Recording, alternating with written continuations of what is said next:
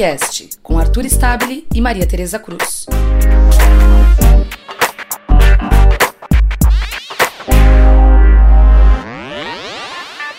Salve, salve galera! Novamente aqui, eu, Arthur Stabile, e dessa vez não temos Maria Tereza Cruz, mas temos no podcast Paloma Vasconcelos.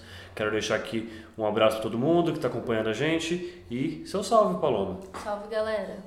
Vamos lá, esse podcast de número 17 e não temos nenhuma referência com o presidente nesse sentido, mas o, os números da violência estão crescendo cada vez mais no Brasil. Uh, um número do Atlas da Violência da Segurança Pública foi divulgado uh, sobre os dados de 2017. Tem uma diferença aí de dois anos, mas é o dado mais recente uh, desse levantamento feito tanto pelo Fórum Brasileiro de Segurança Pública quanto pelo IPEA e os números são alarmantes. Uh, tem um pico de 65.602 homicídios no país. É, é necessário, para entender esse número, explicar uma coisa.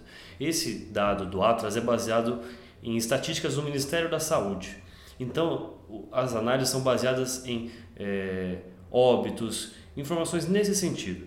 Quanto o anuário do Fórum Brasileiro, que é o mesmo instituto que faz o Atlas, ele é baseado em outro uh, segmento, nas polícias, tanto civil quanto militar, quanto estatísticas das secretarias de segurança de cada estado. Há uma diferença porque a base de dados é diferente. Então, enquanto o anuário do ano passado, que também se trata de 2017, ele fala de aproximadamente 63 mil mortes, este tem 65 mil. É, é uma diferença razoável bem relevante, mas os especialistas falam que é preciso ter atenção quanto a isso. Porém, o entendimento é o seguinte, que estamos num pico de violência.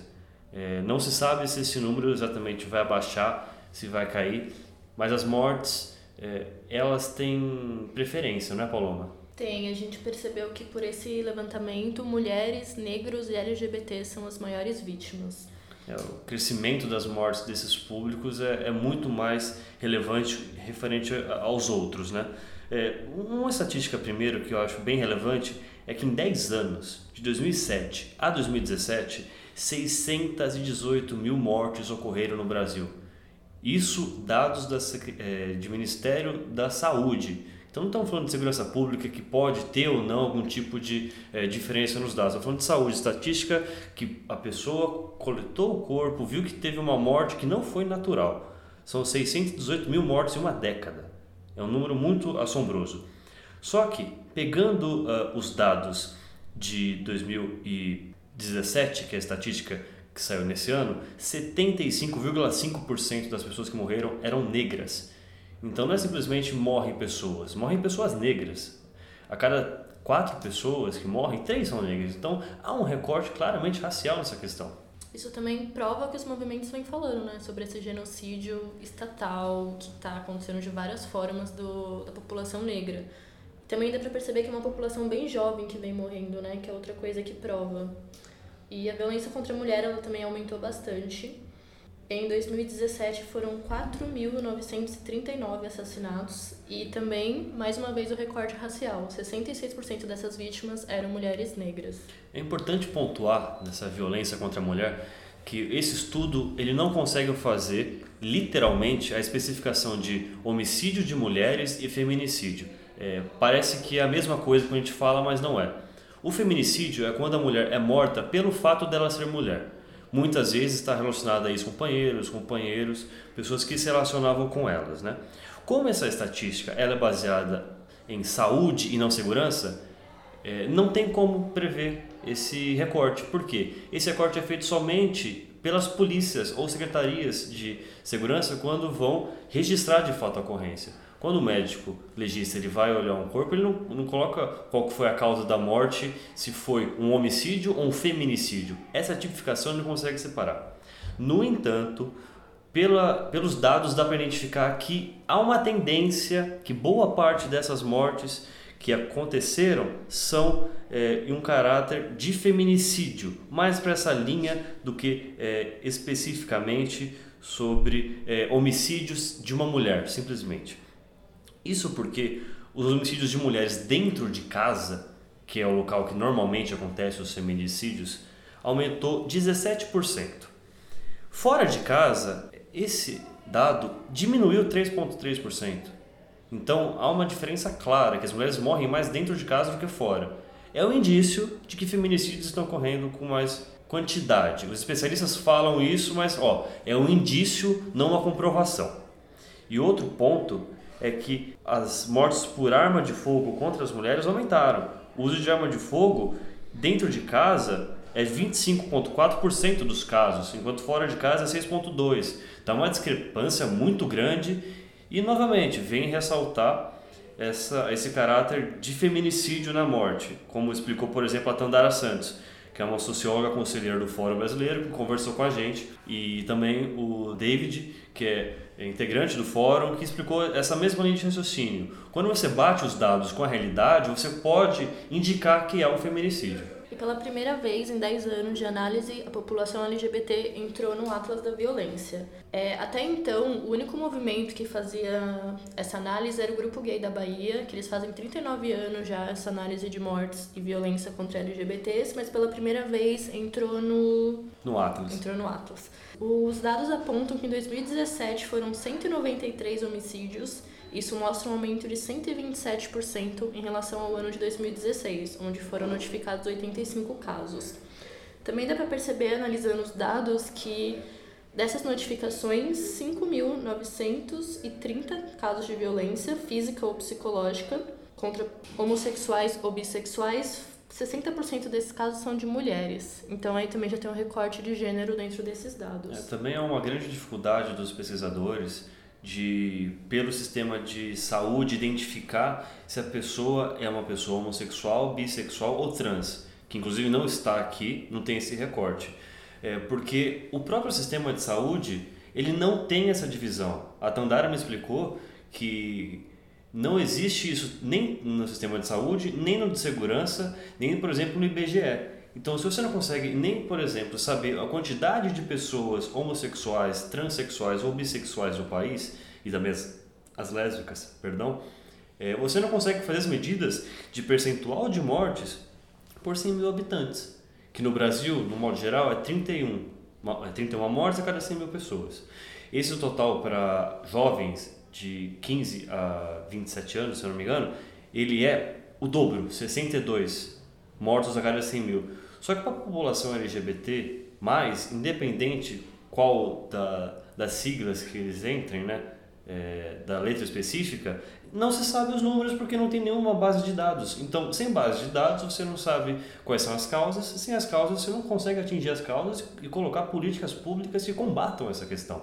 E há uma expectativa né, dos movimentos LGBTs que no próximo censo do IBGE tenha essa análise, mas a gente já percebeu que eles estão cortando perguntas em vez de adicionar. Então pode ser que nos próximos 10 anos a gente não saiba quantas são essas pessoas que fazem parte da população LGBT+. Apesar de, voltando ao começo do, dos números, né, dos 65.600 homicídios, o indicativo do Brasil é que os homicídios estão caindo. É, é complicado falar isso quando o número bruto ele está crescendo, mas a, a linha está nesse sentido porque 17 estados de 2016 e 2017, eles reduziram a quantidade de pessoas mortas. O grande problema é que os 12 estados que aumentaram a quantidade de mortos, eles sobrepuseram essa queda dos outros estados. É, então, a tendência, segundo é, o, o David, especialista do fórum, é que nos próximos anos a gente tenha uma queda acentuada nos homicídios. Só que isso, por enquanto, não é sentido ainda. Há um ponto crucial para se falar disso, que a maior parte desses estados que não reduziram, que cresceram a quantidade de homicídios, é que eles são do norte ou nordeste. E essas duas regiões atualmente eh, ainda estão nisso, né, mas comparando a 2017, elas tinham crise da segurança voltada para a facção de para as facções criminosas. Existia um conflito para ganhar o poder de controle do tráfico de drogas, por exemplo, seja no Acre, no Amazonas, no Ceará no Rio Grande do Norte, que são estados que acumularam um crescimento grande de homicídios nesse ano. Só que, por exemplo, tem estados que agora já estão reduzindo essa quantidade, como por exemplo o Ceará, que a Maria Tereza Cruz, nossa repórter, fez uma excelente matéria mostrando isso, que ainda não é tão sentido nacionalmente, mas a tendência é que, que a queda aconteça também nacionalmente, não só local assim. Agora a gente vai tratar de mais um assunto que envolve segurança pública, que é o nosso tema central aqui, a privatização de presídios. A gente adiantou esse tema na semana passada, tratando da situação de Manaus, com mais um massacre, o segundo em dois anos e meio, com um total de 111 pessoas mortas dentro de presídios administrados pela, pelo setor privado. E São Paulo é um estado que considera a privatização como um modelo a ser colocado para conter a crise da segurança dentro dos presídios, para conter uh, o encarceramento em massa, sendo que as respostas são direcionadas para mais encarceramento com a iniciativa privada. É, eu e você assinamos essa matéria, né, Paloma? Está lá no ponte.org, acessem por favor para entender melhor a questão. Essa privatização ela já está em curso, né? Sim, tanto em São Paulo tanto no, quanto no Rio de Janeiro, né? É uma coisa que os especialistas estão temendo bastante, principalmente porque a gente está com essa, esse medo do pacote do anticrime do Moro entrar em vigor, que mais pessoas vão ser encarceradas e é uma situação bem, bem tensa que acontece nesses presídios. Manaus acho que está aí para mostrar, né? Como que essa situação é delicada. É, especialistas falam que o argumento do governo de que tornar a iniciativa privada responsável ou coparceira, né, que existem a PPP, que são as parcerias públicos-privadas, elas diminuiriam os gastos do Estado com o sistema penitenciário. No entanto, quem esteve em uma audiência pública aqui em São Paulo para tratar do assunto explicou que o Estado não deu nenhum número, nenhum estudo que comprove isso. Que na verdade o indício é de que atualmente o Estado gasta em torno de dois mil reais, um pouco menos eh, do que isso, a cada preso recluso. Esse número subiria até R$ 4.000, R$ 4.500 no Estado com a iniciativa privada atuando. Então, além de terceirizar um serviço que, em tese, é público e tem que ser público, o Estado ainda gastará mais dinheiro com esse serviço, sendo que São Paulo tem a maior população carcerária do Brasil. E o sistema que ia ser implementado em São Paulo leva em consideração a, a mesma estratégia de Amazonas, o estado que em Manaus teve 111 mortes que tanto o Estado quanto a iniciativa privada elas comandam o presídio. Só que quem comanda e contrata os agentes que estarão dentro, quanto responsável pela segurança geral dos presos, é a iniciativa privada, que nesse caso do Amazonas, ela retirou a sua culpa ou sua responsabilidade tanto nas mortes de 2017, com 56 presos no Compage, quanto agora, com 55 mortes em quatro unidades. Então, assim, a gente questiona até que ponto, de fato, essa é uma solução. E mais do que isso, além de não ser uma solução, existe um exemplo que ela piora o Estado e gera morte, gera uma crise ainda maior.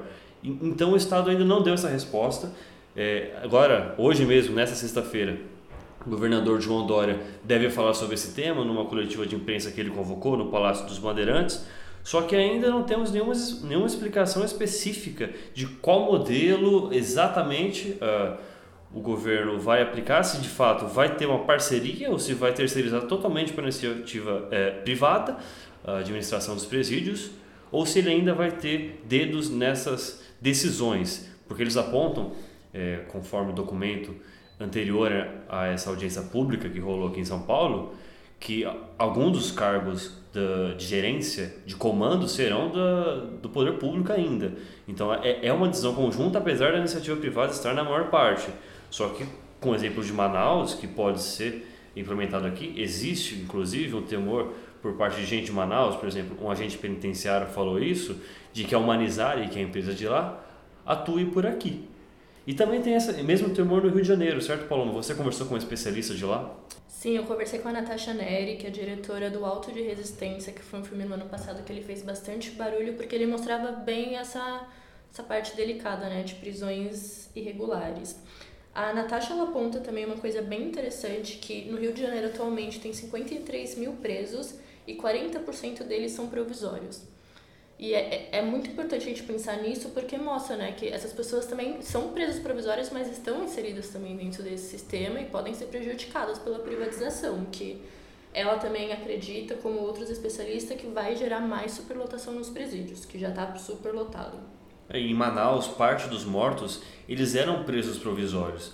Então, assim, a pessoa, ela foi presa, não se sabia até o momento se de fato ela era culpada ou não, não existia uma pena, mas por uma crise interna de administração, e aparentemente, segundo o Estado, né, um conflito de facção, a FDN, que é a família do Norte, a principal facção local, ela morreu sem ter uma pena, sem ter uma condenação. Ela perdeu a vida sem saber se ela era culpada e deveria responder por aquilo.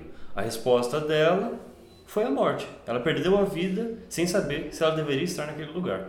É, temos ainda algumas outras novidades dessa semana, que são é, acompanhamentos que nós fazemos. Um deles é da Escola Raul Brasil, em Suzano, que nessa semana o Ministério Público de São Paulo ele denunciou quatro homens que teriam ligação com um massacre. É, segundo o Ministério Público, é, essas pessoas elas comercializaram as armas para os dois atiradores que mataram no total 10 pessoas, sendo cinco alunos, duas funcionárias da escola estadual, um tio de um dos dois uh, assassinos e os dois se mataram depois, totalizando as 10 vítimas, né?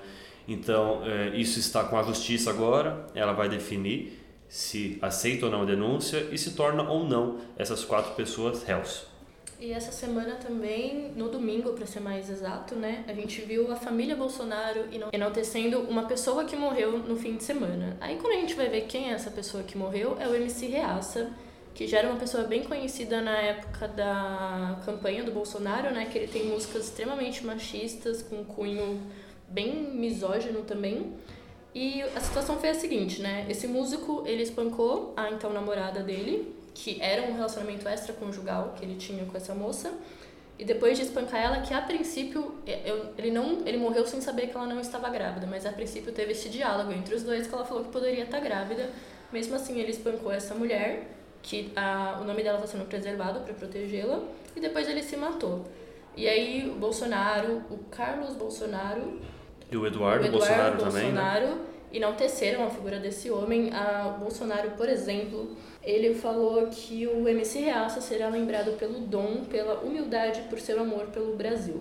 É, teve outros deputados também da bancada do PSL, como a Josi Hasselman. Ela falou que o MC Reaça era um professor. É, o grande problema dessa questão, a, a problemática que a gente levanta na nossa matéria, não é exatamente eles lamentarem a morte desse homem, é o fato de ele ser um agressor e em nenhum momento, nem o presidente, nem seus filhos, nem os deputados se, sequer citarem a mulher ou lamentar que ela, que ela foi agredida. Então, o grande ponto é esse. É, não há nenhum apontamento dos parlamentares, dos políticos sobre isso. Que os especialistas falam justamente nessa linha, né, Paloma? Que ao eles é, exaltarem a memória do MC Reaça pela forma como foi a morte, a gente não está falando que está certo ou errado.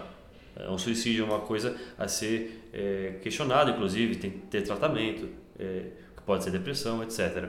Mas o problema é que a legitimidade que o Bolsonaro dá com uma fala dessa. Sim, eu conversei com três especialistas né, para fazer essa matéria, vocês podem acompanhar no ponte.org.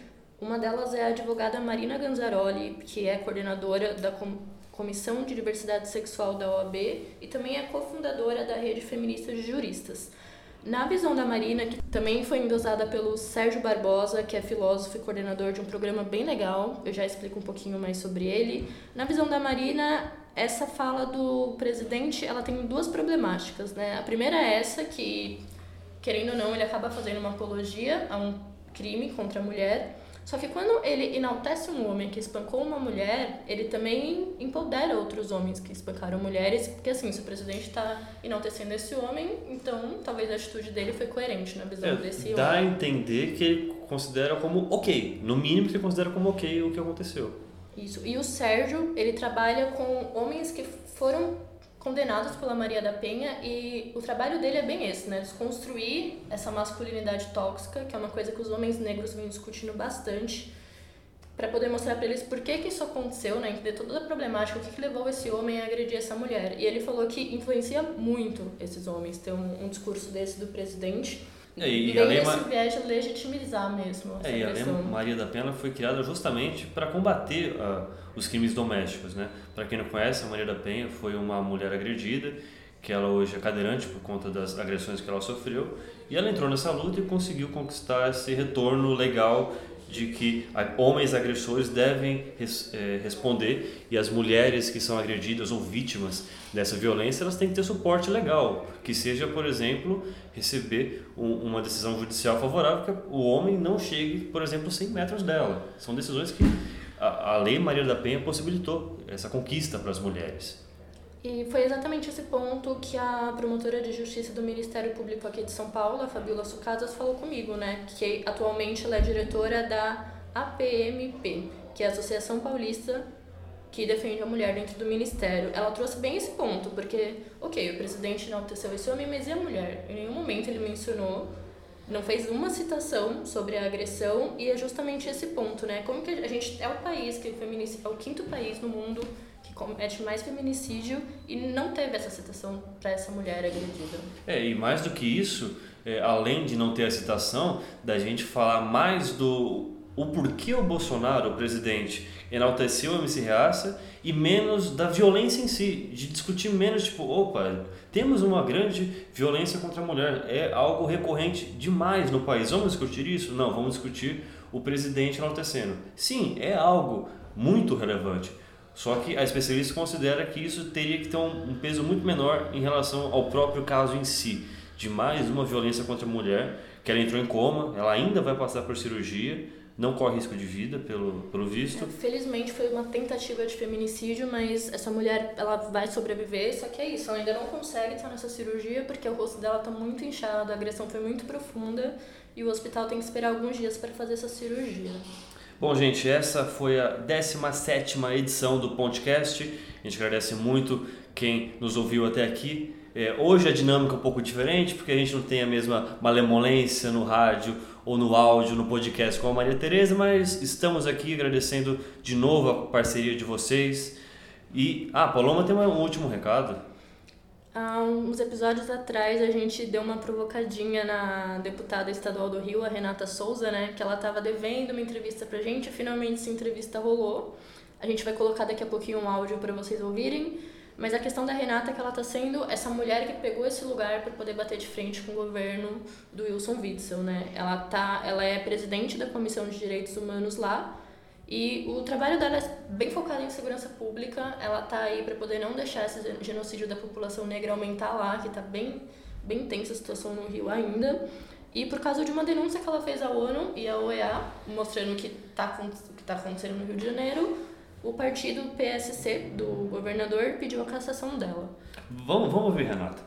Bom, o próximo semestre de trabalho legislativo vai ser muito é, relacionado às propostas mais concretas para barrar a, a, letalidade policial, o aumento do número de homicídios e também de feminicídios. A gente precisa é, ter políticas concretas para assegurar a vida das pessoas. Isso é um desafio e nós vamos trabalhar muito para que puder, para que a gente possa superar essa lógica é, que define que uma vida vale mais do que a outra. Né? A gente precisa de políticas públicas que assegurem o direito à vida e não o contrário.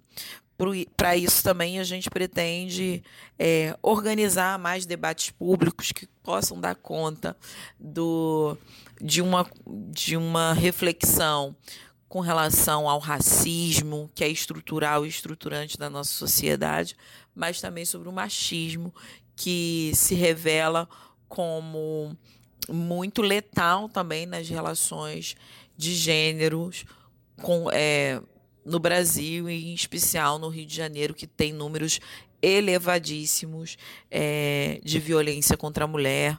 Então, essas são as nossas principais bandeiras. Bom, esse é o apontamento da Renata, deputada, que denunciou a órgãos internacionais a política de extermínio do governador Wilson Witzel, que desde janeiro a polícia, sob seu comando, mata uma pessoa a cada três homicídios gerais no Rio de Janeiro. Então, ó, vamos supor, hoje morreu três pessoas. Um desses homicídios foi a própria PM do Rio de Janeiro que praticou. Então, não existe nenhum tipo de estatística similar no Brasil teve a gente conversou com especialistas na época, né, quando esse dado surgiu, de pensar, poxa, o Brasil registrou algo nesse sentido em algum momento? E o que eles falam que foi mais próximo é que em São Paulo entre a cada um quarto ou um quinto dos homicídios serem praticados por policiais, que dá de 20 a 25%. O Rio está em 33%. Então, é uma letalidade muito grande, extremamente violenta a ação do Estado contra as pessoas, de preferência negras e pobres. Sim, essa ação sempre acontece nos morros do Rio de Janeiro, né? A Renata, por exemplo, é cria da Maré, assim como a Marielle. Inclusive, ela foi chefe de gabinete da vereadora assassinada em março de 2018. E a luta dela é bem focada nisso, proteger essas vidas pretas, periféricas e faveladas para não entrarem mais na estatística. Bom, gente, agora de fato é o término do podcast 17. Agradecendo novamente vocês. Vou deixar aqui meu salve final e agora Paloma Vasconcelos se despede. Salve galera, bom fim de semana. Adiós.